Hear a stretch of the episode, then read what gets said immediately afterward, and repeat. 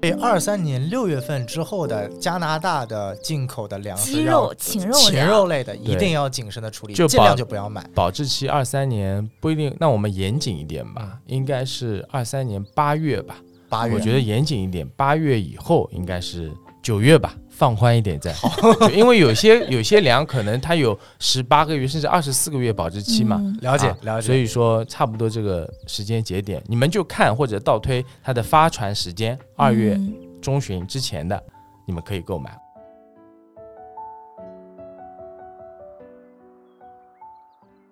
欢迎收听新的一期《好好种》节目，我是你们的主播小宋。那么今天呢，呃，非常不好意思啊，我们只有一位主播了，因为我们可怜的大王老师由于最近上海的疫情，无奈的在家隔离了，缺席了我们哎这期节目。哎，但是还有一些可爱的人在，哦，这个声音大家是不是很熟悉啊？或许啊啊！我们今天请到了一个特殊的嗯嘉宾，我们的代理主播是啊，他是谁呢？他就是撕票俱乐部的主理人 Lucia 老师 Lucia。啊。嗯，我今天来的身份，我是一只美短叫 Rich 的美短的表姐，嗯哦，应该是姐姐，对，可以可以，但是 Lucia 还有一个特别好的一个身份就是首页小福猫。我 我希望吧，啊啊！这个上上一次啊，我的另外一个电台什么电台请了露西亚录了一期《花束般的恋爱》，就上了哎小宇宙首页，就一直上榜，没错。然后，所以我这次把露西亚请过来，其实不是因为他们家有美短，是哦，希望、原来是这样，是希望这期也我们也能上主页功利。心这么强啊，没错没错啊，那看看小宇宙的人能不能让我们这期上首页了啊？嗯，好，那刚刚介绍完了 Lucia，我们今天还要专门介绍一位，因为今天我们聊了一个特别有意思的话题。之前我们聊了宠物的医疗，嗯聊了殡葬，那我们今天聊一个，啊还有什么主题是所有养宠主人永远绕不过的呢？民以食为天嘛，啊，对，民以食为天，主子也得以食为天，对不对？那我们今天就聊聊跟宠物粮食有关的话题。嗯那讲到粮食呢，那我们今天非常有幸请到了啊，淘宝全网排名第一的宠物网店 Petin 的创始人哇厉害了。谭老板。哎，大家，掌声有请谭老板。板，嗯，大家好，大家好。啊 啊！这个谭老板，要不、嗯。呃稍微简单绍介绍一下自己吧？是的，是的，呃，介绍一下自己，嗯。我呢就是九零后的创业者，然后因为自己养宠物，啊。所以买到病狗，然后就开了一家哦。店、啊，想要可能拯救这个这个行业，哦。后来就一直亏啊，亏到后面，后来就开了这家网店啊，然后网店因为我们的产品很齐全，然后呢、嗯价格又比较低。所以在实体店没有这么大的量，可能就一直亏损嘛。虽然说生意还可以，哦但是网店一开呢，反而说这个量一上来，可能就慢慢的就扭亏为盈了，啊慢慢的就走走上正轨，然后也不断的去寻找一些多的产品、好的产品啊，那就反正就是慢慢的在往上发展啊。哦。哦你刚刚听到关键词了吗？产品多，价格低。对我，我当时就是在想，很多就是好像在做宠物行业的，最开始都是因为自己家里的宠物问题解决不了。确实，确实，确实，这个，那你当时怎么没有开宠物医院呢？跑去最后做凉了？没有这个能力吧？就是宠物医院其实它门槛是比较高的，它的证啊，嗯它的启动资金啊，那我开一家宠物店，我可能只需要十万，嗯或者甚至不到的一个金额，我就可以开想创业的人现在记小本本了。竞争但这个是完全是一条不归路啊，就不建议大家去开宠物店。其实，啊啊，啊，就最后开了宠物网店。毕竟随着互联网的发展，这个线上趋势还是非常。对对对，嗯没错，没错。那好，那那开始聊今天的话题之前，首先想问一下 Lucy 老师啊，因为今天我们聊宠物粮食，那嗯请问你给你家的美短小主子吃的是什么粮食呢？现在他吃的是渴望，哦。然后其实原因也非常简单，嗯。就是我也不太会选，然后朋友跟我推荐说这个挺好的，然后我也不太知道什么叫好啊，好像我的了解就是在于它基本上都是全肉的，就呃、嗯最好是猫吃的粮最好是不要有谷物或者是其他人工添加的成分，嗯然后呢，可能跟市面上一些其他也很有名、卖的很广的所谓的进口粮比起来，它的油相对来说少一点点。哦，嗯，然后就就嗯就没了，我就 我基本上就是这个原因，所以就吃这个粮。啊我一般看到选渴望的人，我第一反应就是他们就是怎么贵怎么选。嗯，我也没怎么让它吃过别的粮，所以我其实也不是很有对比。然后我觉得猫能吃多少呢，对吧？也啊吃不穷我。也确实，嗯也确实。不过想想问一下谭老板啊，这个嗯在我的认知里，渴望一直是就比如说我们现在讲到宠物粮食，不管是国产粮还是进口粮，已经嗯是理论上算是最贵的宠物粮食，如果不算那个所谓的呃处方粮的话，是这个样子的吗？呃，其实也不完全是啊。啊现在比如说一些烘焙粮，加拿大的烘焙粮，比如说像莲花啊，或者是欧恩贝啊，它的价格可能跟渴望差不多，甚至是像莲花会更贵一点点，因为它的工艺不一样。什么叫烘焙粮？烘焙粮它的制作温度会更低一点。比如说像渴望，它是膨化粮，它确实是膨化粮。如果我们来看营养指标，或者是来看肉含量、鲜肉的含量，呃，肉含量百分之八十五，嗯然后它又是加拿大原装进口的，然后可能包括它的品牌在国内卖的这个时间的这个长度，嗯导致了这个可能是国内的一个呃五谷粮的膨化粮的一个天花板。啊哦，但是慢慢的，现在就是说会出现说有一些猫咪或者是狗，它们慢慢出现肥胖的情况，嗯或者出现关节的问题，甚至是说体检一些年龄慢慢大了，吃渴望长大的这些，但是它没有这么高的运动量，它会发现肾脏啊负担不了，或者肥胖啊、心脏有问题啊等等。那这种情况下，他们慢慢的可能会想要说，让我家狗或者是猫能够吃得更健康一点。那么烘焙这个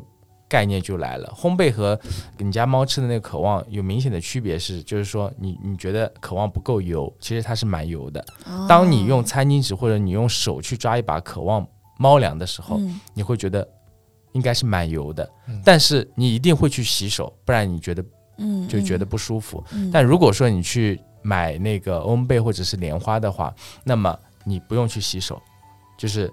基本上会有一个明显的差异，因为它最后一道工序膨化粮它是有喷洒油脂的这个工艺的，嗯但是烘焙粮呢它是完全没有的。啊，嗯就是喷洒油脂是为了增加更多的一个适口性，就让它吃起来更好吃一点啊。那烘焙的它不嗯喷洒这个油脂了以后，是不是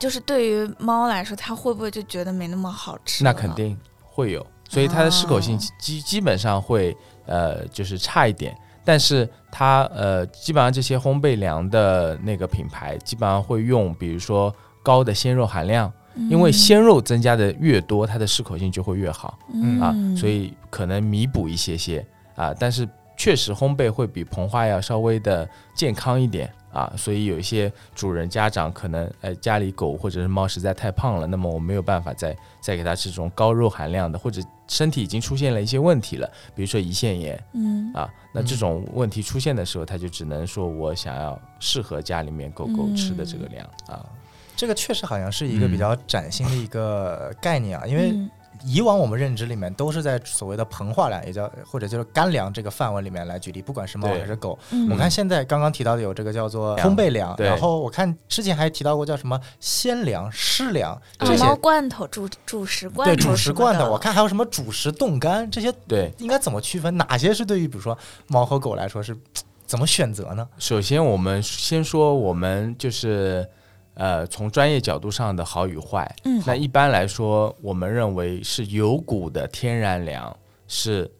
呃，相对来说是比较差一点点，因为它有谷物，就像你说的，可能比较容易过敏。啊嗯然后是无骨的这个天然粮，它没有什么添加剂，然后它是没有谷物的。再好一点点，可能渴望是这个类目里面最好的，因为它肉含量百分之八十五的肉含量，它是最好的。嗯那然后其实就是烘焙粮，嗯那烘焙粮也有无谷和有谷的，然后再是再好一点点，可能我们认为的冻干啊、风干啊这些啊，那罐头的话，可能猫咪会吃的更多一点，是为什么？就是说，首先猫咪会比较挑食一点，嗯那第二个它比较容易不喝水，就不太喜欢喝水，所以它很需要喝流动的水，或者是说你需要用那个罐头来补充。那这个时候，呃，就是可能这个猫的这个主食罐头的需求会比较大，也是比较嗯适合的。但是嗯呃，猫咪吃了这罐头以后，口腔的一个问题也需要注意，就是说嗯。菌群对，会粘在自己的牙齿上，然后会出现一些结石啊，或者是菌啊等等，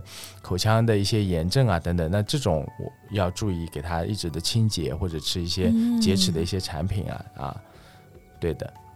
嗯，嗯所以就是，其实对猫来说，它就比如说，如果选择不是，哎其实自己做饭好像也有一些人会，就有些人还会自己做生骨肉。之前有一段时间，我妈不知道就听谁讲，还会煮鸡胸肉给猫吃。呃但那样的话，是不是营养成分会比较单一呀、就是怎么说啊？你说的煮鸡胸肉和生骨肉这是两个概念。嗯，生骨肉这种东西呢，在我们现在国内的目前的状况，除非你非常专业，嗯，我觉得客观的条件，包括就是说，我觉得这个包括主人的这个知识方面，我觉得没有嗯整体没有到要求比较达啊，对，高的其要求非常高。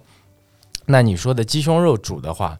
就是我觉得首先要注意一个呃量的问题，嗯，然后如果说之前没有吃过生呃那个鸡胸肉的，那你嗯。得慢慢给它添加。嗯。很多宠物为什么会得胰腺炎，就是因为它之前吃的肉含量不是那么高，然后突然有一天可能不知道怎么回事，家他的家长说我一定要给我自己家狗或者猫多煮一点牛肉、鸡肉吃吃等等。一般来说，然后突然一间突然间它的肉含量非常高的情况下，它就胰腺炎了，它有小、哦。小的脏器负担不了了，对，嗯，就会有这种的一个情况。所以就是你可以把它当做零食吃没有问题，但不要给它吃太多就可以啊。嗯偶尔补充点，就是让它尝尝口福，但是平时还是要吃营养相对均衡的这种粮食的。对，嗯也是建议啊，因为如果你长期给它吃，它有可能很喜欢吃，但是一般的狗粮，它对于维生素啊、对于蛋白质啊、脂肪啊等等 一些，它都会有比较高的科学的，每个品牌都会有自己的一些见解，对配方等等，嗯，对，它会也有一些标准在。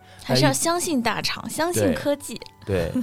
你的那种只能说是一个零食，一般宠物嗯零食里面也有，宠物食品里面也有一些煮熟的鸡胸肉啊、煮熟的鸭胸肉、牛肉也有，但是它们全部被定义成零食。啊，是没有嗯达到主食的一个标准的。是的，啊。是的，那就是从这些所谓的商品粮，它就有，比如说像猫的话有湿粮，呃，嗯。做主食的，然后其实猫和狗都有很多各种各样的干粮，就前面说的嗯冻干啊、新学的烘焙啊，嗯。然后膨化的呀，嗯。包括有谷无谷的这些，嗯。那其实就会有一个困难了，因为大家都就反正猫是这样吧，就是换粮不是那么容易的事儿。嗯嗯，其实理论上你一旦选中了一种主粮，其实猫就很长时间都吃它了。对，那选粮就会变成了一个比较麻烦的。像我嗯比较懒，就是。对吧？别人说这个没有什么问题，我就吃了。那如果说嗯是对于更加勤奋、想要做功课的，听我们节目的听众来说，嗯如果他想要挑一个更适合自己家里的宠物的粮，要怎么选呢？嗯，我觉得首先他得知道自己的需求是什么。我觉得，比如说你去问商家或者问呃淘宝客服啊，或者是问实体店的这些销售啊，你问他什么粮好，他首先出来的，他如果直接回答你说，哎，这个粮蛮好的，那我觉得他的回答是不负责任的，因为不是所有的好的粮都适合所有的宠物，它应该是我们作为呃宠物的家长也好，还是作为从业者，一定要问说。呃有什么需求？比如说我家猫太胖了，我家狗太胖了，或者我家是幼犬啊，我家是什么狗，或者我泪痕有问题，我肠道有问题，我想要美毛美发，或者我太瘦了，到底需求是什么？然后再根据可能自己的经济实力，然后再选择。因为比如说，呃，有泪痕的问题，嗯可能呃有比较多的选择，比如说欧恩贝的鸭肉啊、莲花的鸭肉、艾肯南的鸭肉，还有比如说那个呃孬的四叶草等等，或者纽顿的这个 T 二七的这个选择。那这些，比如说我现在有泪痕，他会给你这五款选择，然后你再根据自己的一个经济实力，你觉得哎，我好像入门级的进口粮就可以了，那么你去选一个 T 二七啊。如果说你觉得我一定要很好，一定要天花板的，那我觉得可能莲花鸭肉更加适合你，烘焙的工艺高的一个鲜肉含量啊，那。所以我觉得这是一个建议吧，一定是知道自己的需求在什么，然后然后再去把这个范围缩小，然后再去看自己的经济实力，再去选择。但这啊里面就有一个问题了，对我觉得嗯很少会有人觉得我自己就是想要一个顶天天花板的经济实力的。对对对对吧对，那就会出现一个，就比如说像这种，除了因为鲜肉含量，它还是一个结果上的事情。是那从选粮的角度来说，也会考虑说，比如说这个不同价位的粮的，嗯，同样，比如说还是同样区类可能那几种不同价位的粮，它除了价格和嗯鲜肉含量的差别，或者说这个会产生什么样的结果呢？就是对自己家的宠物来说，产生什么样的结果啊？我举个例子，嗯呃，那个比如说 T 二七，这个是入门级的一个粮，那它的首先它的肉含量没有这么的高，嗯，然后它的肉粉成分可能会稍微多一点点。嗯，那然后比如说再好一点，可能到四叶草，它的原料会更好一点，因为它选用的是去骨火鸡肉，但是它也有缺点，比如说它里面不一定说缺点吧，就是说大家觉得可能有些家长接受不了的，它的吃土豆含量比较高，那吃了以后大便会比较多。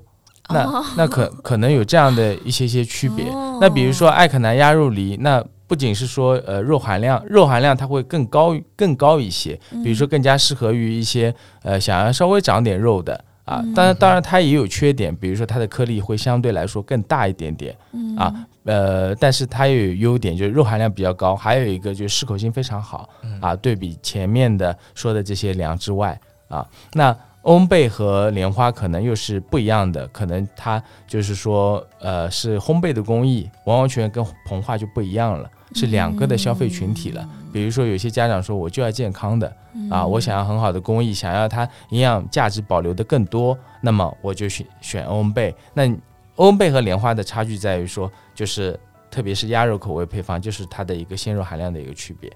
啊，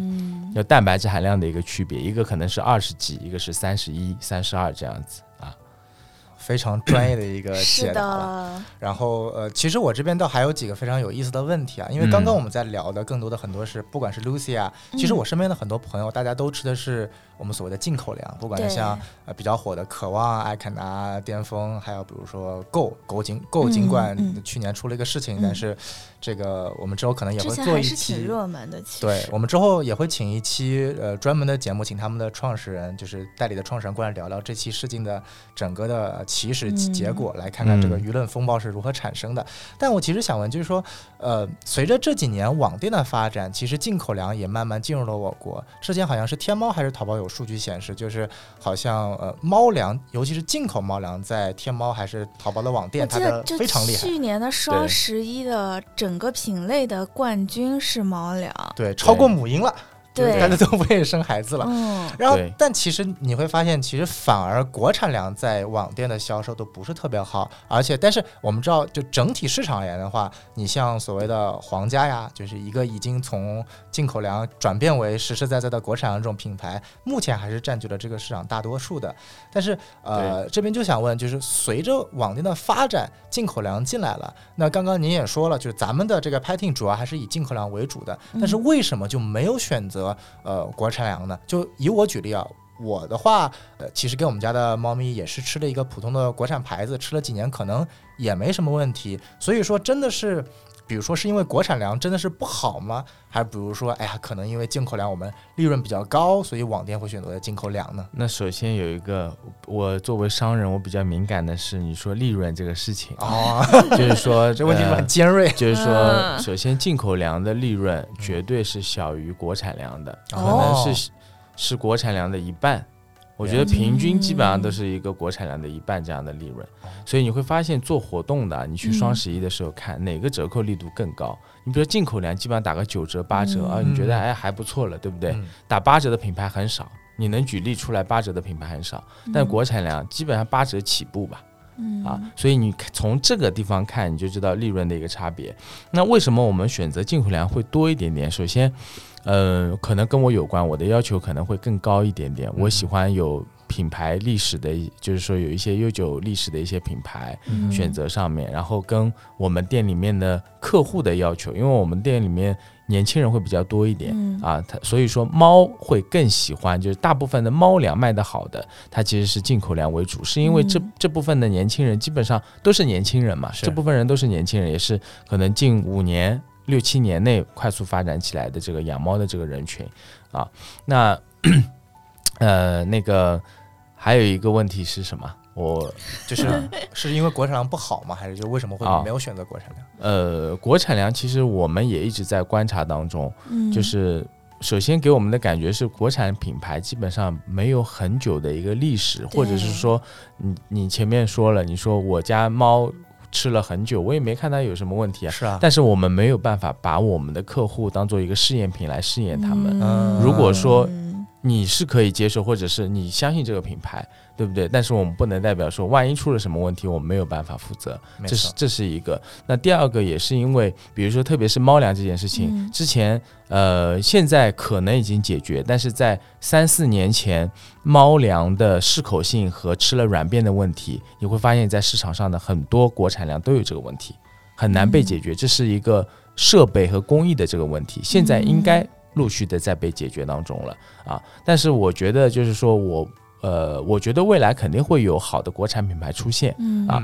有可能它已经出现了，但是我们为什么现在还没做？就是希望再给一些时间，再用时间再来嗯论证一下。如果说有好的品牌，哎确实受众都很好，它的价格性价比确实比进口粮要更高一点，那我们也很欢迎啊，就是需要一些时间。了解嗯了解。那比如说像一般你们选择进口粮的话，呃，因为一般是比如说直接跟进口粮本身国外的品牌直接对接呢，还是跟国内的总代对接，处理一些比如说售后啊、客服啊，或者一些跟消费者之间的问题，我们大部分的品牌。呃，进货的问题肯定是跟中国的总代理去对接，除非我们是自己总代的一些品牌，嗯。啊，然后跟国外的品牌方也会有一些就是沟通，比如说像那个巅峰啊这样的一些品牌，或者是呃那个比如说像安娜玛特啊等等嗯这样的一些品牌也会沟通，但是进货的话肯定是跟国国内总代去进货。了解啊了解。然后其实还有一个问题，就是呃我之前有一个朋友，就是孔老师，嗯他遇到一个问题，就是说，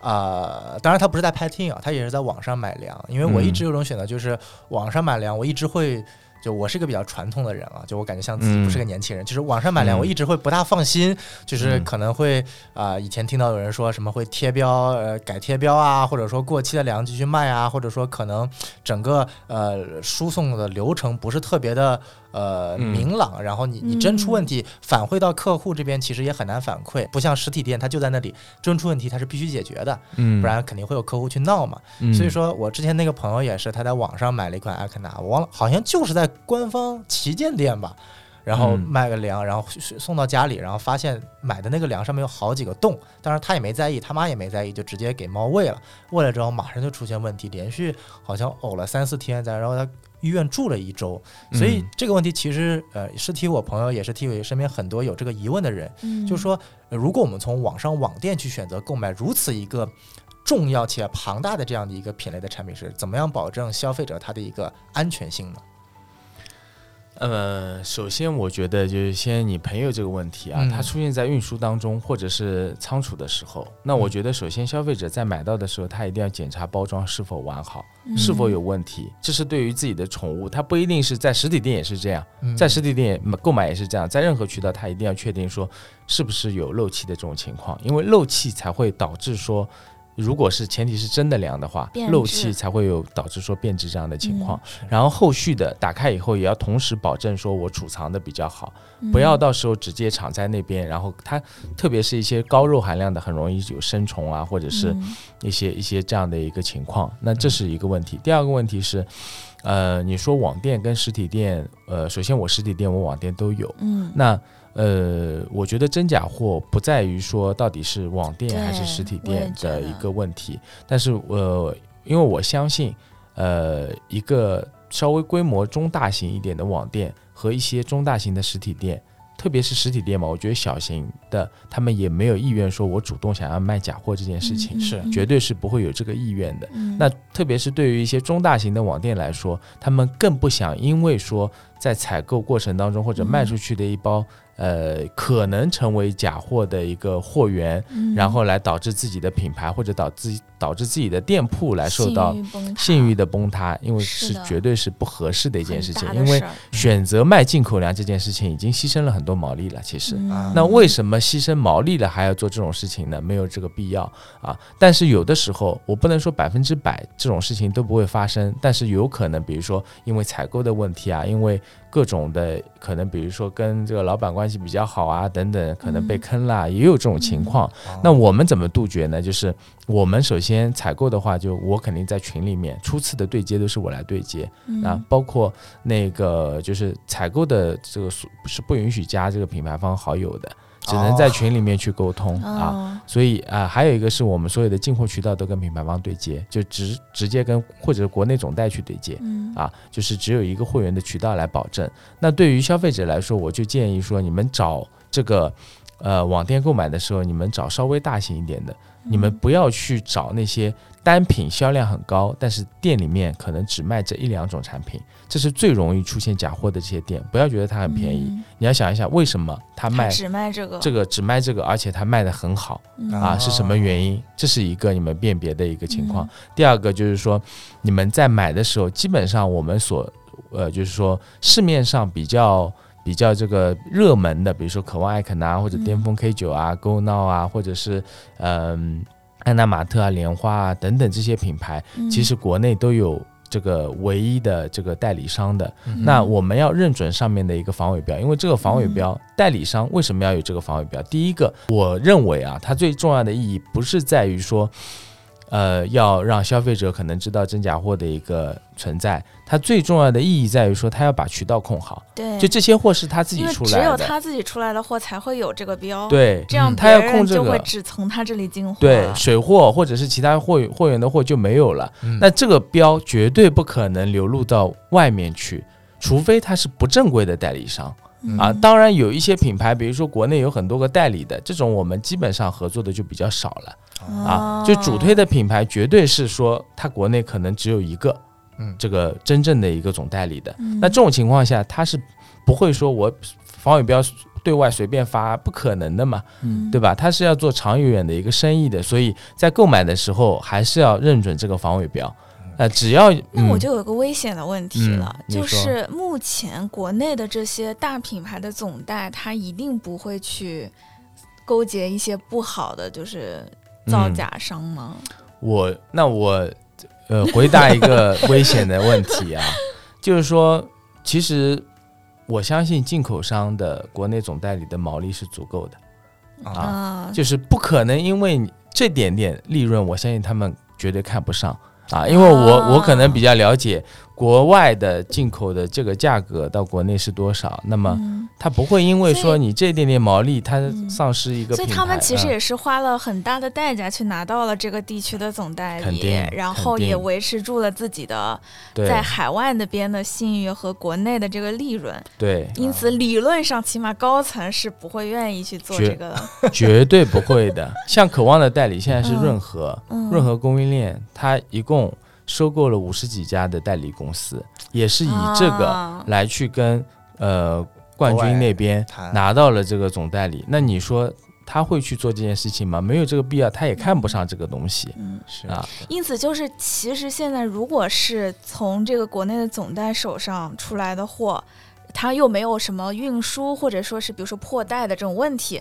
那其实还是值得信赖的。我觉得是值得信赖的。嗯，对。对那在这种情况下，其实网店购买是反而推荐的，因为你不用拎着这么大的袋子回家，你直接从网上送到家里，其实是蛮方便的。而且这也是我有的时候比较愿意选择大的网店的原因，因为嗯我觉得大的网店，就比如说像天猫、官旗这种，或者是像 Paiting 这种，它已经有这么大的销量了，它其实就不是一个人在验货。它一定是有自己的，比如说类似质检一类的部门去进去，就相当于帮消费者去确认这些货源的。但是，比如说如果是小的。嗯，路边的宠物店这种，我反而不是很敢买，因为嗯嗯它反而会有可能是，比如说他的什么亲戚朋友，就是说我手上有一批这个东西，肯定保真，那我就可能会出于人和人的信赖，我就拿了他这个货，对吧？没错，我就总会想象这种故事，所以我总觉得他反而没有那么容易确认自己手上的东西是不是绝对的真这个我觉得啊，我们也不能把话说死，对吧？就是呃，我觉得呃，网店和实体店都会遇到你说的这样的一个问题，甚至是嗯说有一些网店可能觉得，哎，你那边好像只有八折，品牌那边九折，那八折我进一点好了，也有这种这样的情况，嗯对吧？我们没有办法。就是说，把这个呃网店就是好的，或者实体店就是嗯好的，对吧？但是就是我们在购买的时候，一定是认准这个防伪标，嗯然后再一个确定它是完好包装，再一个防伪，如果你想认证的话，一定是手输入这个防伪的一个一个官方网站嗯进去去查询，不要说直接扫一扫上面跟是个正品，你就觉得是正品，嗯那也不是的，那它有可能扫的都是一个 对练了一个正 自己的，有可能这嗯种情况是出现的，了解啊，出现过这样的情况的啊。那我们刚刚提了很多尖锐的问题啊，问了关于这个网店的一些疑惑。哎韩老板瑟瑟发抖，不知道会不会不小心得罪什么人。啊，那那我们都不能得罪。都不能得罪。那我们接下来想问一下唐老板一些比较有意思的话题啊，因为你刚刚聊到了，因为我发现呃，我们前面聊到的几个嘉宾啊，只要是这个行业的，都是因为自己的宠物，你也是因为自己的狗狗嗯问题，然后最开始请到陆院长也是因为领养狗狗的问题，嗯然后这个室友也是因为狗狗的问题，所以我想问问的一个问题就是说，呃，当你有了这样的一个初心，踏入了这条赛道当中，你们一开始比如说想要去选择创业，因为你也是九零后嘛，你也是几几年的？九四。九四年，嗯。看不出来啊，看不出来，太年轻了。就现在，我看我太老了，我看前几天你参加了，还是前段时间参加那个三十 under 三十的那个、嗯那个活动了，是吗？对，我就想问一下，就是说，在整个过程当中啊，就是在这个宠物行业这样一个特殊的行业创业的过程当中，你遇到的最大的困难是什么？或者 就比如说，尤其是网店嘛，肯定会遇到那种各种奇奇葩葩的客户的投诉。你遇到过的嗯最奇葩的那种客户投诉是什么样子？有没有可以跟我们分享一下？最奇葩的客户投诉啊太多了。啊，韩老板露出了迷迷之微笑。就是有一些 肯定是有一些奇葩的一些客户投诉啊。当然，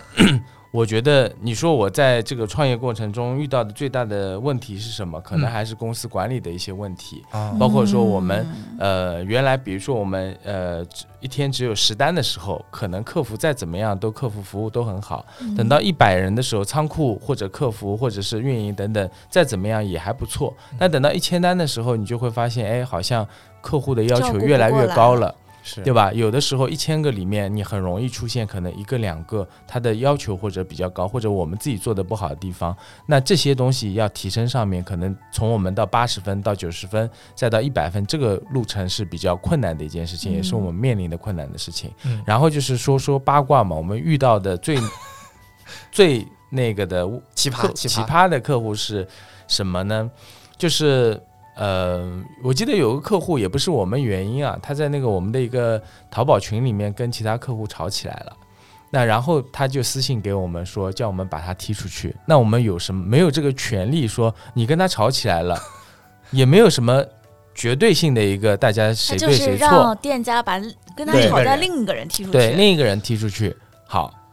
那我们没有办法。到后面我们不踢，他威胁我们说：“那你看好我这些产品学生嘛，产品我全部差评啊。”他说我全部差评。那后来我们的处理方案是：那你给我差评，那我就不发货了呗。我不发货，你就没办法差评嘛。啊，嗯那我们不发货完了以后怎么？他又怎么办呢？他去那个淘宝说我要自杀啊，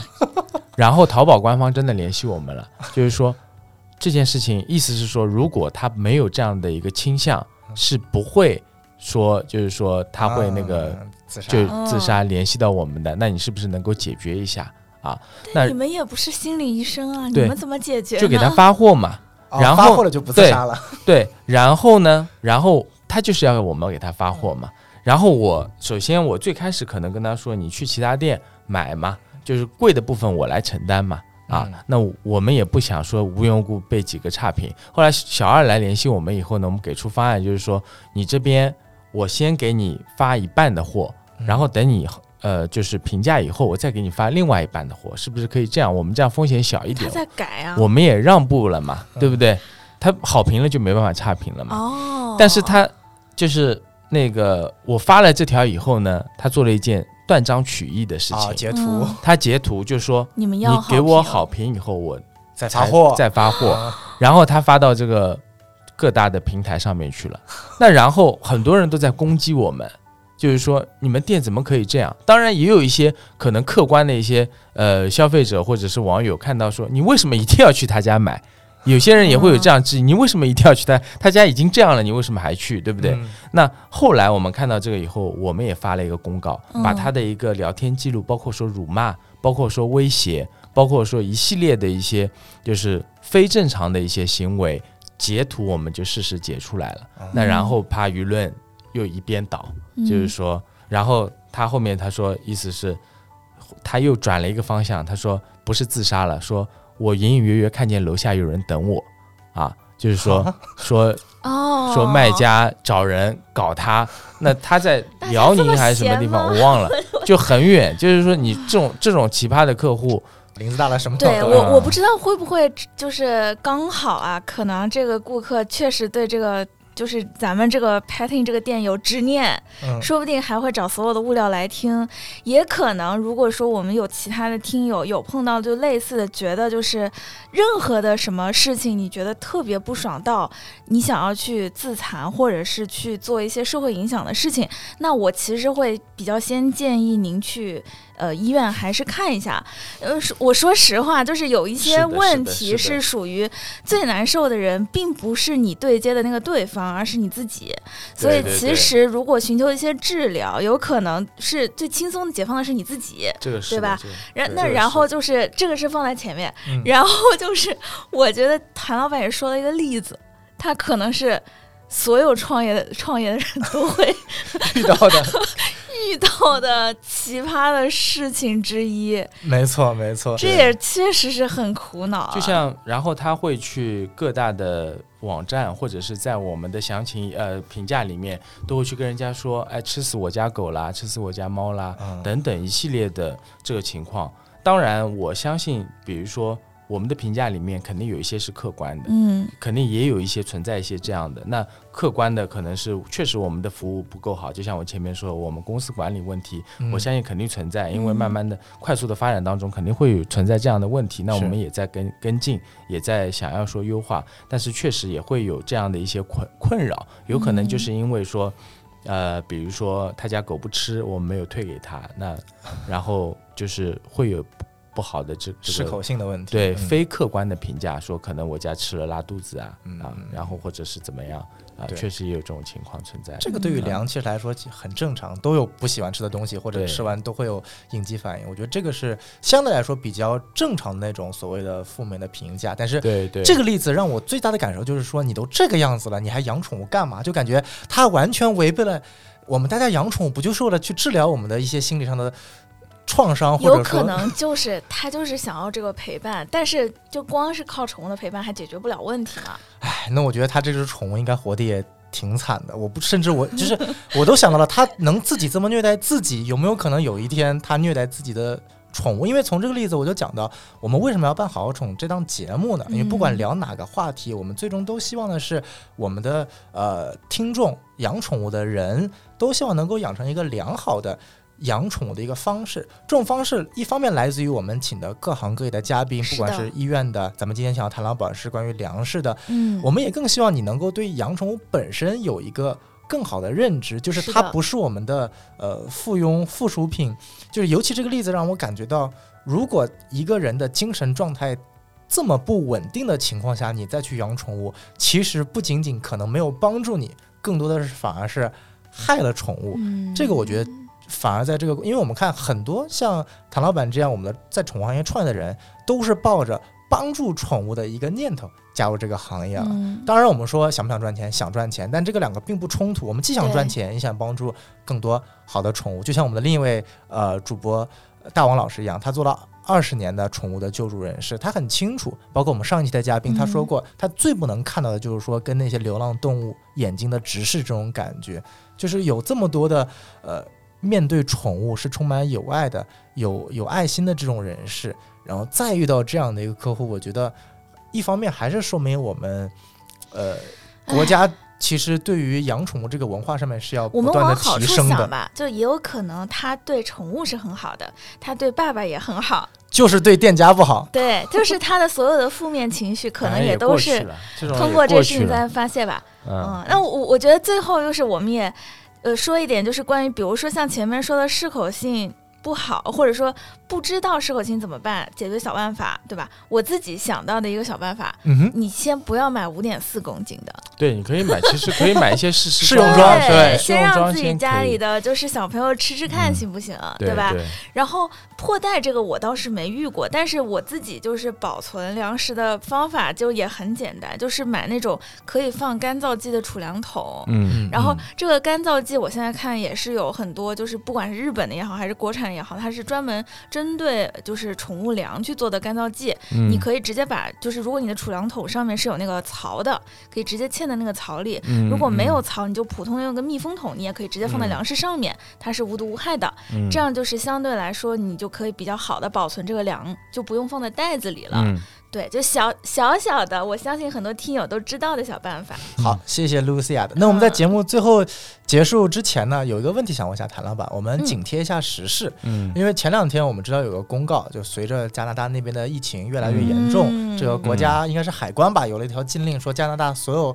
好像跟活禽有关的呃嗯。粮食制品啊，都好像呃不让进口了。那我们知道现在大部分的进口粮很多是来自于加拿大的，嗯。包括刚刚提到的呃巅峰艾肯达，应该都是呃不呃渴望艾肯达，应该都是加拿大的。嗯那请问，在这个情况下，比如说，我看现在很多人有说，哎呀，进口粮都吃不了了，怎么办？我们是不是都要改换新的品牌啦，选国产粮啦？还是说要面临一个开始囤货啦？一旦面临大部分的缺货，像您肯定是这件事情直接的这个关系者，嗯你会怎么建议大家去正确的解读这样一条政策言论呢？呃，首先就是在目前在呢国内你能买到的所有的这些正规的渠道、正规的商品，你不用担心它的一个产品质量问题，因为这是首先海关允许的。嗯第二个呢，疫这个疫情的发生地与这些工厂都较离非常的遥远啊，嗯所以所以不用担心这个问题，而且只是出现一例嘛啊，嗯那这是一个。第二个呢，我觉得，呃，能囤货则囤货，就它，但是它只是针对一个禽肉类的，鸡肉类啊、鸭肉类啊这些火鸡类啊，它是不允许进口的。嗯那其他的，比如说鱼类啊，那你嗯这些你不用囤啊，哦，就是红肉类的你不用囤啊。那呃。那为什么要囤呢？首先，可能你未来你买不到正规的渠道，这是一个。第二个这，确实有这种可能性。肯定会有，就是六幺八左右，嗯可能你在市场上还能相对来说正常的价格买到。但是我们也预判说，如果这些品牌，比如说像纽顿啊，或者是渴望艾肯啊，它的美国工厂可能没有办法那么快的保税仓进来，或者一般贸易的这个申请没有这么快的下证的话，那么确实会出现短暂的断货情况。嗯就是那肯仓储的对卖完了。对，但是肯定也会有买得到的，因为像最后一批应该是二月二十号之前发传的嘛，那它的保质期应该是到二三年的六月份、嗯啊左右的这个日期。那么呃，可能到今年年底你还能陆续买到，但是今年年底你能陆续买到的这些肯定是非常非常贵的，嗯这个东西啊。就有点像宠物院的猫三联疫苗，现在已经是非常非常贵了。肯定是非常非就就是这个道理嘛，所以我建议大家可以囤一点货嗯啊，然后也不要囤太多，毕竟吃的东西有保质期的。啊、不用囤，就是如果不是那么在乎价格，或者是那我我就是你你建议囤多久呢？比如说半年量、一年量？反反正我的话，现在基本上市场上有多少货我就拿多少啊，啊不管价格啊，不管之前我们还谈品政策啊什么，现在不要谈了。你有货给我，那是给我面子了 啊，这种情况。但还有一个建议就是给大家，因为禽肉接下来进不来了，那么接下来比如说陆续，比如说今年年到年底，你在市场上你看到还有加拿大的粮，你怎么办？除非政策放开，嗯那如果说你还看到，那么包括它的保质期，你一看哦，二三年的十月份的，二三年十二月份的，就是嗯一看是政策后面，要么政策后面进来的，要么就是说这个根本就没有这个日期。要么就是说有各种的原因，要么就是假货，有各种原因。那这种一定是小心、小心再小心。我的建议啊，嗯不要听取卖家怎么去说，包括如果你发现我们卖了，也不要听我们，我们首先不会卖啊。但是如果我们卖了，你也不要听我们。哎，为什么有这个货？就是加拿大的禽肉，除非在海关它呃有新同意政策，新政策嗯，或者是美国那边可能可以进口，那么嗯这个可能还可以购买。不然的话，我建议大家就是一定要谨慎。嗯，了解。学会了所以二三年六月份之后的加拿大的进口的粮食鸡肉、禽肉禽肉类的一定要谨慎的处处理，就尽量保就不要买。保质期二三年不一定，那我们严谨一点吧嗯，应该是二三年八月吧。八月我觉得严谨一点，八月以后应该是九月吧，放宽一点再好。就因为有些有些粮可能它有十八个月甚至二十四个月保质期嘛，嗯了解、啊了解，所以说差不多这个时间节点，你们就看或者倒推它的发传时间，二月嗯中旬之前的，你们可以购买；二月中旬之后的，我建议大家不要买了。了解了解。好，对，那那最后我们这个小贴士也希望大家一定要注意啊，因为尤其是各种这个年轻的我们喜欢就购买进口粮食的，一定要注意这条。那今天我们也非常感谢谭老板这个百忙之中抽空能谢谢谭老没事没事没事，来参加我们这个节目，嗯也非常感谢我们的飞行嘉宾兼飞行主播 Lucia 老师啊。谢谢。哎呀，这个这我的荣幸，希望能够上主页。然后常来常来，好，非常感谢。然后，如果有大家有什么需求呢，也大家可以去看看 p a t i n 然后可以去多多选择他们的粮食。记住，这期没有广告，不是广告，他们没有打钱啊，只是我们这个非常友好的一个提醒。因为呃，谭老板也是我朋友的一个这个朋友，我们介绍过来的，所以说也非常感谢他能够来录录这嗯这期节目。因为好种的一个目的，其实是希望各个行业的呃有价值的、专业的，最关键的是有初心、有爱心的啊、这些创业者、企业家或者说品牌的创始人，能够跟我们一起聊聊如何帮助宠物主人能变得更好。嗯那么，想要以后获得更多的观点知识，请一定要关注我们的好好宠，关注我们的官方微信号，然后加我们的小助手，就可以跟我们进入群聊，跟我们的各个嘉宾主播大家一起聊天。没错，跟我们的嘉宾主播一起聊天、嗯啊，关关于我们铲屎官的内容，还有各个主子的内容。好，那这期节目就到此结束了，各位再见，拜拜拜拜拜拜拜，嗯。